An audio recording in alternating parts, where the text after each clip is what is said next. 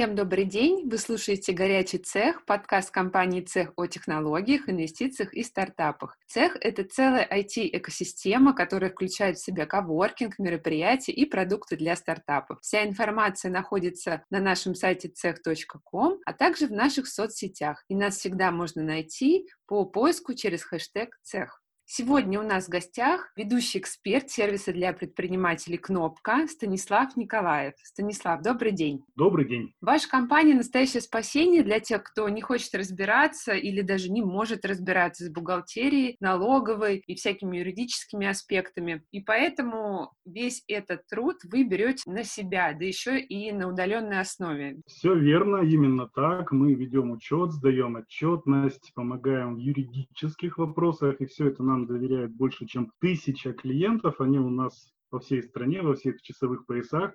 Поэтому действительно мы обслуживаем всех клиентов удаленно и практически ни с кем не видимся лицом к лицу. Начнем тогда, наверное, с истории компании, потому что сервис действительно выручает очень многих предпринимателей. Скажите, пожалуйста, как все появилось? В 2013 году появилась кнопка как самостоятельная компания. В то время мы позиционировали себя, знаете, такой икеей для бизнеса. Поможем найти вам бухгалтера, того человека, который будет вести вам учет, а сами брали за это комиссию. Со временем, причем довольно быстро, оказалось, что такая модель работы имеет немало шероховатостей, подводных камней, какое-то недопонимание, потому что, ну, все-таки у клиента есть свои ожидания от бухгалтерии, он ожидает чего-то одного, и мы ведь не можем гарантировать, не могли в тот момент гарантировать, что бухгалтер, которого мы подберем, будет действовать именно так, как клиенту надо, с пониманием специфики его бизнеса, разбираясь в отраслевых особенностях. Поэтому в итоге, причем довольно быстро, наша модель работы поменялась. Мы сами превратились в бухгалтерский сервис, уже мы стали для клиентов удаленным бухгалтером. Э, добавили к этому роботов, искусственный интеллект начал у нас зарождаться, это уже примерно 2016 год. Сейчас у нас две нейросети, больше 200 роботов, которые автоматизируют колоссальный объем работы. Бухгалтеры в нашем случае это эксперты, которые, по сути, за роботами приглядывают, обучают их, рассказывают, как надо вести учет, и автоматизируют все те процессы, которые мы еще не автоматизировали. Их довольно много. Если разложить будни бухгалтерской компании на составляющие, и совершенно точно можно сказать, что таких процессов наберется, наверное, несколько тысяч. Во всяком случае, больше, чем одна. Вы еще помимо бухгалтерии также оказываете рекомендации, даете рекомендации. Вот в частности, например, как платить меньше налогов, а еще отдельный кластер вас IT-бизнес, то есть вы помогаете IT-бизнесу с получением приятных льгот. Можно об этом поподробнее тоже рассказать? Да, конечно. Но давайте с первого вопроса. Мы не даем каких-то универсальных рекомендаций, как платить меньше налогов. Потому что это зависит и от системы налогообложения клиента, и от документов, даже элементарно количество документов, которые есть и соответствуют сделкам. Если они имеются, это позволяет а, во многих случаях принимать расходы к вычету, уменьшать таким образом налогооблагаемую базу. Бывает так, что даже даем практические конкретные рекомендации в том или ином случае. Ну, например, у клиента какая-то система налогообложения, мы ему говорим, что вам подойдет вот это. Например, был у нас клиент, у которого общепит. Мы ему порекомендовали единый налог на вмененный доход, он стал платить ну, буквально на порядок, 10 раз меньше налогов и был этому очень рад. Но ЕНВД, к сожалению, скоро перестанет действовать. С 2021 года этого налога уже не будет по всей стране, а в некоторых регионах его нет уже сейчас. Вот, например, Пермский край первопроходец в этом случае, у них этот налог уже не действует на территории региона. Да, важное замечание, кстати. Да, поэтому, поэтому, конечно, мы не только ведем учет, но мы еще консультируем, мы помогаем и поставить учет, если это совершенно новый бизнес, только что созданный, а, бывает так, что мы начинаем обслуживать клиентов с историей, мы разбираемся и в том, что предшествовало. Нам тоже важно понимать, что было в прошлом, может быть, какие-то неожиданные приветы из прошлого могут прилететь. Иногда бывает так, что учет совсем не велся, и мы сейчас говорим про ситуацию, которая называется восстановление учета, его нужно приводить в порядок.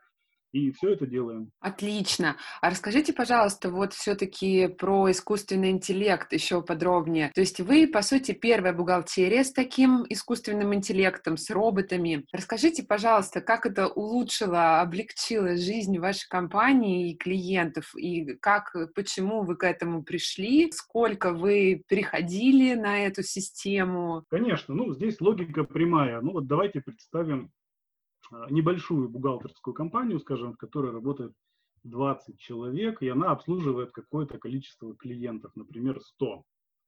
Конечно, любой бизнес хочет расти.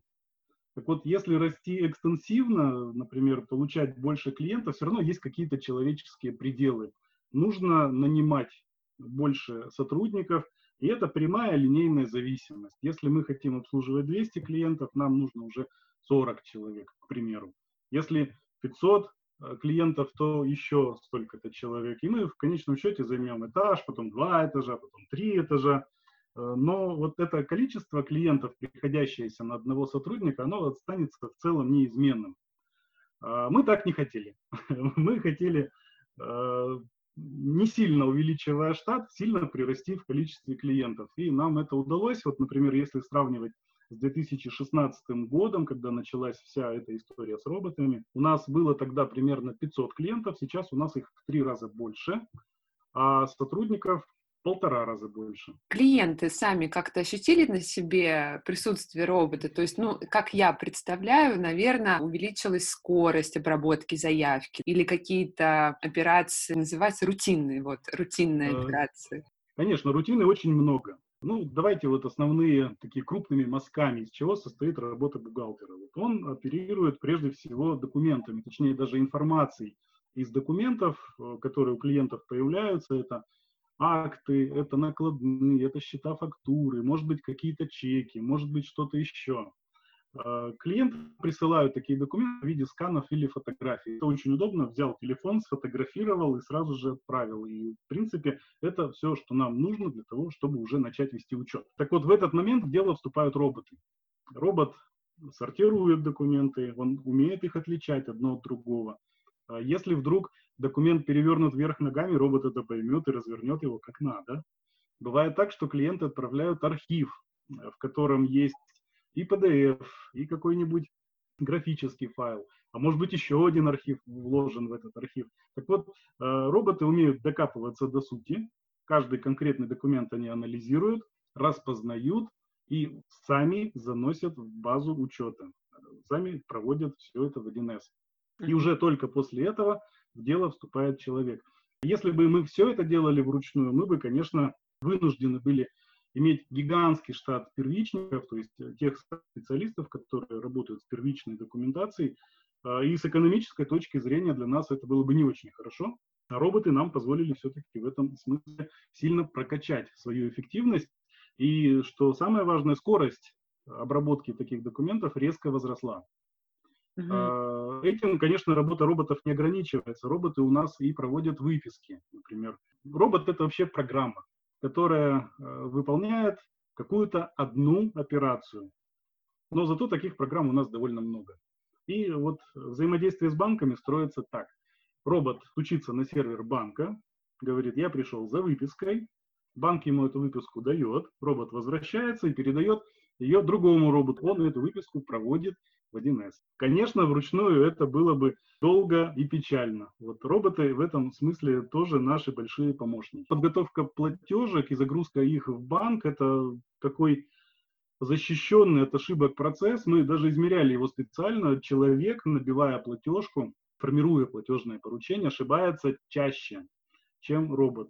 Ну вот, как я понимаю, это все-таки э, в основном бухгалтерия. А вот как вы считаете, роботы могут применяться в юриспруденции, например? Ну, именно я имею в виду в вашей компании, в вашем сервисе. Роботы уже применяются в юриспруденции. Если я не ошибаюсь, наверное, года три тому назад Герман Греф выступал перед студентами какого-то вуза и сказал, что у них уже есть искусственный интеллект, который анализирует договоры и выполняет какие-то другие юридические задачи.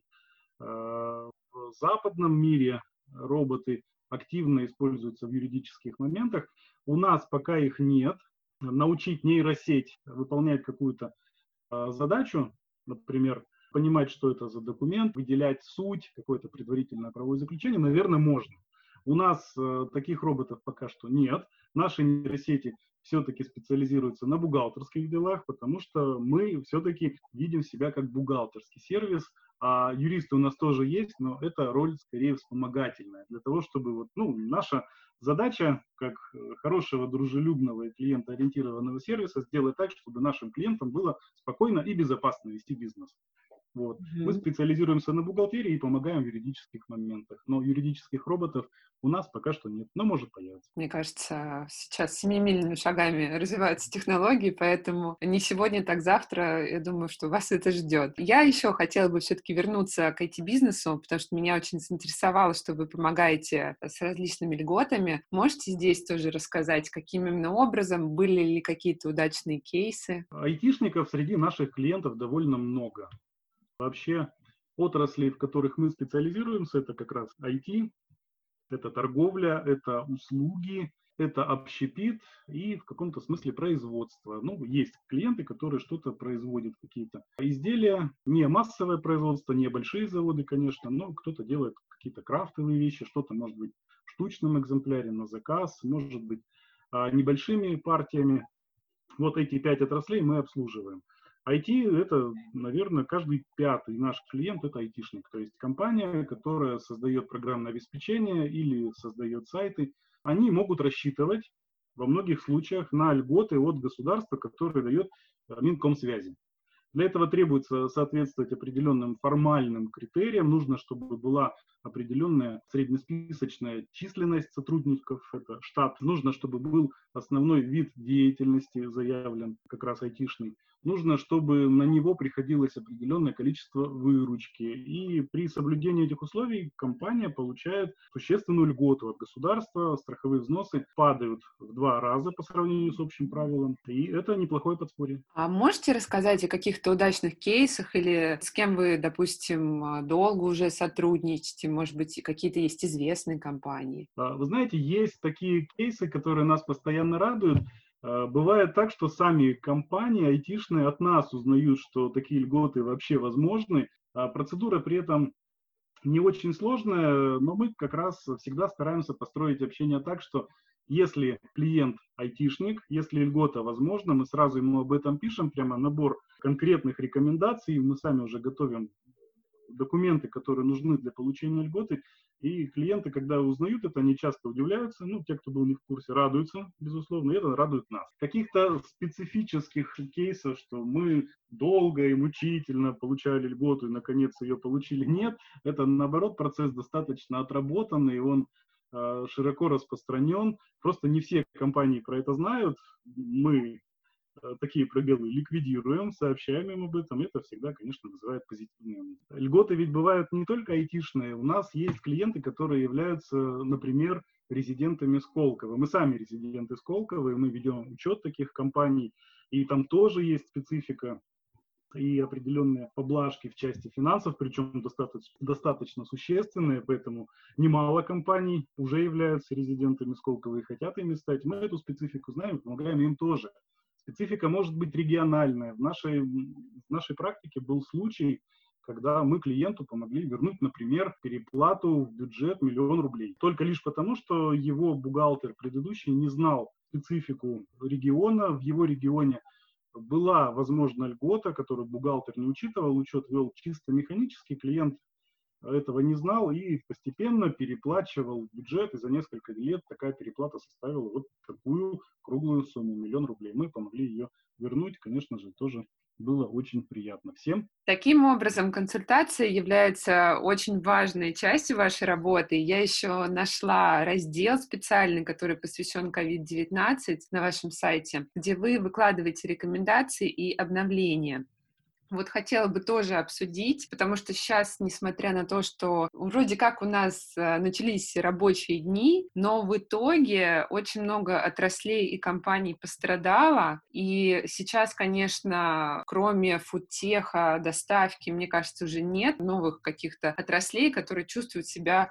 ну, как минимум, хорошо. Я бы хотела услышать от вас какие-то рекомендации тем компаниям, которые все-таки пострадали. Как-то они распределены, может быть, по отраслям эти рекомендации. Что стоит делать малому предпринимательству? Какие-то, может быть, появились новые компенсации, на которые они могут претендовать. То есть, вот, например, что делать малым предпринимателям здесь и сейчас? Прежде всего, надо зайти на сайт налоговой и в разделе, который как раз специально создан для поддержки пострадавшим компаниям, э, вбить свой ИНН. Для того, чтобы проверить, есть ли возможность получить отсрочку э, или рассрочку уплаты налогов, надо посмотреть, какой основной АКВЭД, вид деятельности заявлен у бизнеса, потому что иногда бывает так, что предприниматель заявляет несколько АКВЭДов, какой-то один приносит ему основной доход, но вдруг окажется так, что сейчас основной, что все-таки основной АКВЭД тот, который относится к пострадавшим отраслям.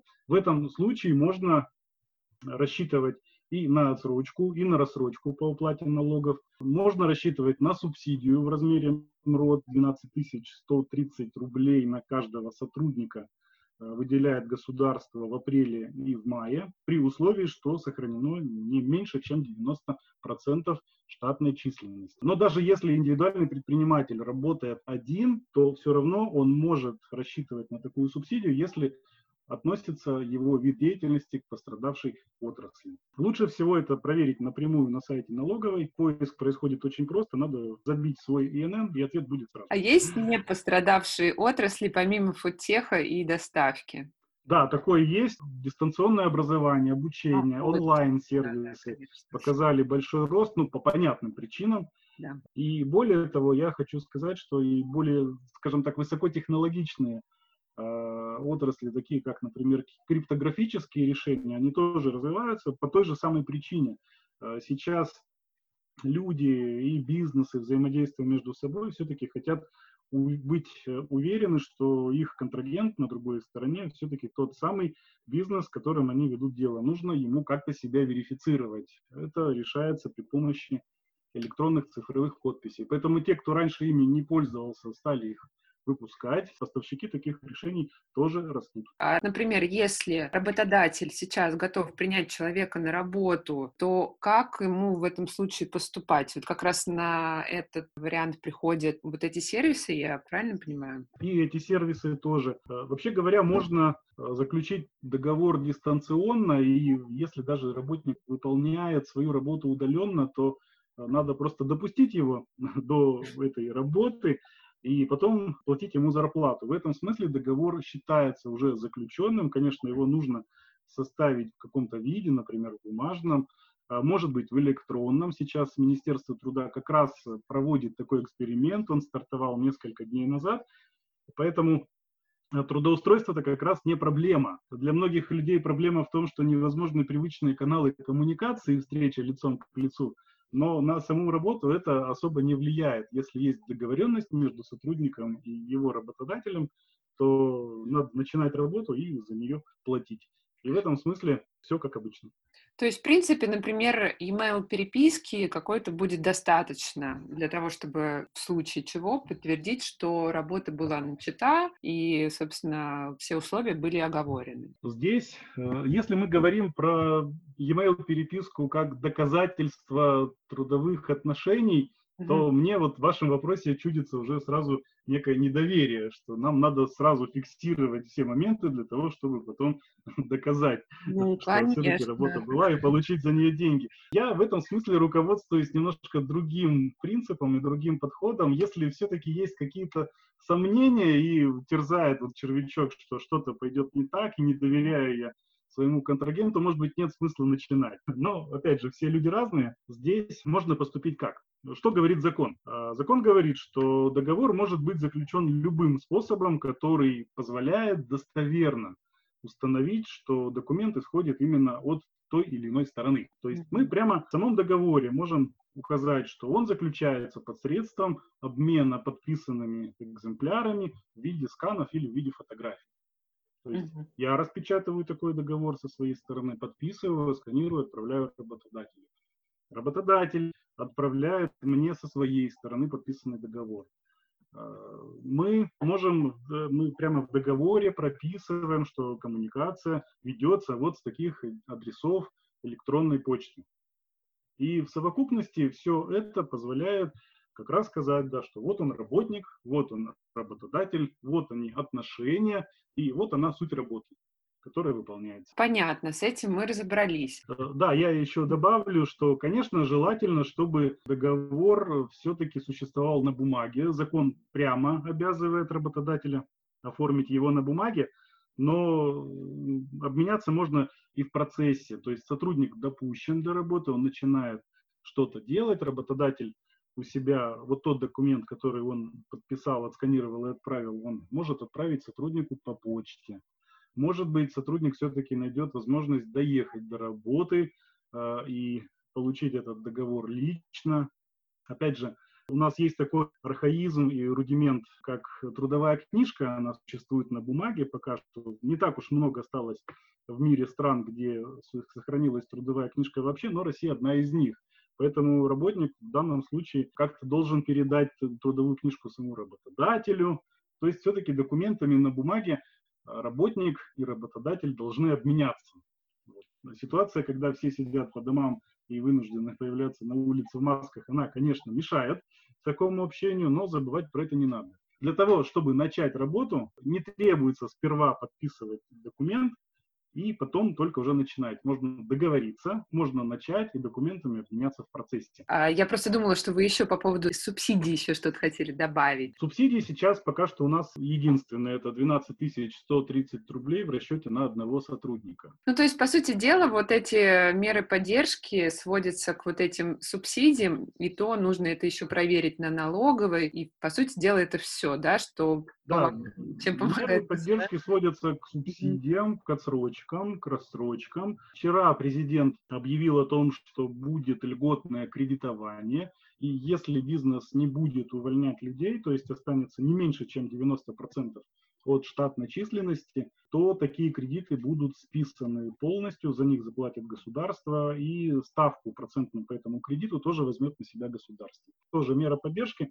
А, это пока то, что сказал президент, они должны, эти слова, превратиться в какой-то нормативный акт, мы за этим следим, но его пока что нет, насколько я знаю, потому что это было только вчера.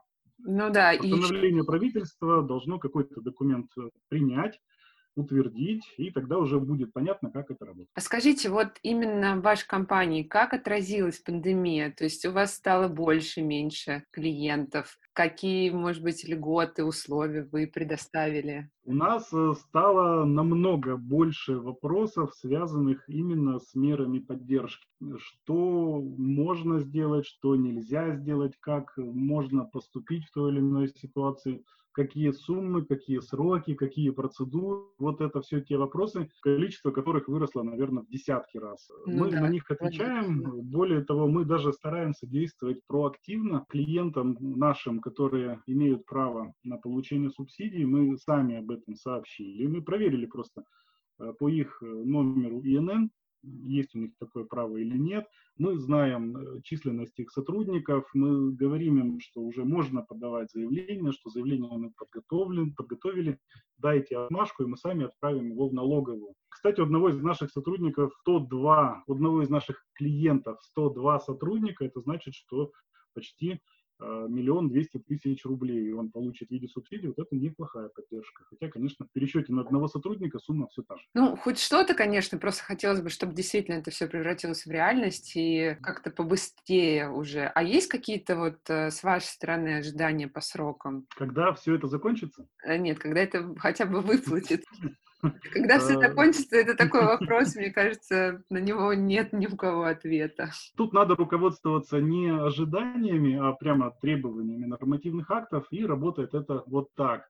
А, субсидию за апрель а, можно будет получить, обратиться за ней в мае, субсидию за май, за ней надо будет обращаться в июне. Подается заявление, налоговая его рассматривает, если все хорошо, то налоговая одобряет и дает поручение казначейству. Казначейство не позже, чем через три рабочих дня после этого переводит деньги уже бизнесу и отчитывается перед налоговой о том, что деньги переведены. А налоговая сколько рассматривает это заявление? Слушайте, хороший вопрос. Здесь пока э, ничего не поменялось э, в законе. То есть 30 дней с момента обращения орган должен рассматривать его. Может рассматривать. Конечно, он может рассмотреть раньше. Но вот эти сроки, насколько я знаю, не менялись. Правда, сейчас глава э, налогового ведомства сказал, что те, кто уже отчитался за первый квартал, те получат деньги до 18 мая. То есть их обращения будут видимо, рассматриваться в приоритетном порядке или как-то так? Ну, понятно. Понятно то, что все равно нужно предпринять решительные действия, а там уже ожидание реальность. Посмотрим. Тянуть не стоит. Конечно, да, стоит да. уже заявлять, уже надо это делать. Все равно все такие обращения будут рассмотрены. Может быть, даже срок будет не тот, которым обычно руководствуются государственные органы при рассмотрении заявлений. Заявления будут все-таки рассматриваться быстрее и в приоритетном порядке. Это поддержка бизнеса, это малый бизнес, предприниматели, герои нашего времени, надо им все-таки помочь. Скажите, пожалуйста, ваши ожидания все-таки по поводу ваших клиентов. Вы ожидаете увеличения количества, уменьшения, изменения отраслей? Ваши ближайшие планы работы на вот этот год, один из самых сложных для всех? Конечно, мы видим, что клиентам нашим непросто. Есть клиенты, говорят, э, ну, мы и сами это видим, мы же видим их выписку банковскую, что обороты упали в 10 раз, у кого-то обороты упали в 20 раз. Э, кто-то вообще говорит, я сейчас э, ставлю все на паузу и несколько месяцев вообще никакой деятельности не веду, и потом буду смотреть, mm-hmm. что будет с моей отраслью, как это все будет уже работать по-новому, когда бизнес начнет оживать. Кто-то оказался не так сильно подвержен изменениям. Тяжело общепиту, безусловно. Вот. Айтишники чувствуют себя относительно неплохо. А, мы вообще бы хотели, чтобы всем было хорошо. Прекрасно. Это, это, конечно, утопия. Мы живем в неидеальном мире. Сейчас, наверное, не приходится говорить о том, чтобы всем было хорошо, но мы по возможности помогаем этому. У нас даже хэштег такой родился недавно, в конце марта, кнопка «Помогает». А, мы рассказываем про бизнес своих клиентов, клиентов в своих соцсетях, что они делают, чем занимаются. Мы знаем, у нас э, есть несколько десятков тысяч подписчиков, они читают, кому-то наверняка это может быть интересно, актуально прямо сейчас. Вдруг мы поможем своим клиентам получить новых клиентов, какую-то известность дополнительную приобрести. Это наш посильный вклад э, в их, можно сказать, э, бизнес, в их какое-то спокойствие, стабильность. Мы верим, что потом нам это вернется каким-то образом. И вообще говоря, это чем-то даже похоже на книгу Карла Сьюэлла «Клиенты на всю жизнь». Тех э, наших слушателей, которые не читали эту книгу, я от всей души призываю ее прочитать. Это книга, которой мы руководствуемся в своей работе. Причем не меркантильно руководствуемся, что вот мы сейчас сделаем клиенту какое-то добро и сразу на этом заработаем. Нет, мы в этом смысле не ожидаем немедленной отдачи. Мы делаем такое добро бескорыстно, мы рассказываем про своих клиентов в соцсетях бесплатно, ну, просто потому, что мы считаем, что это правильно. Если это потом как-то поможет нашему бизнесу вырасти, будет прекрасно, но мы не делаем на это ставку.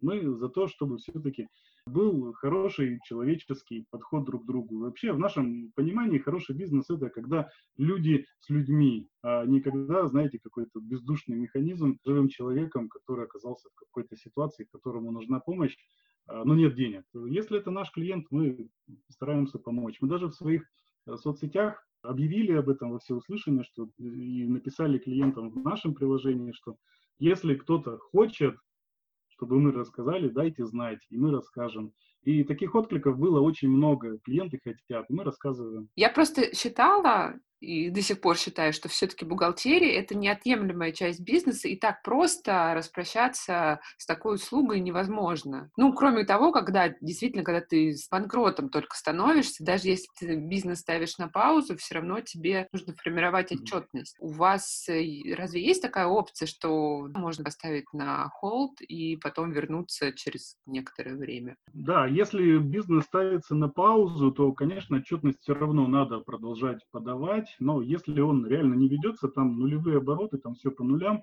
mm-hmm. это нулевая отчетность, тут все намного проще.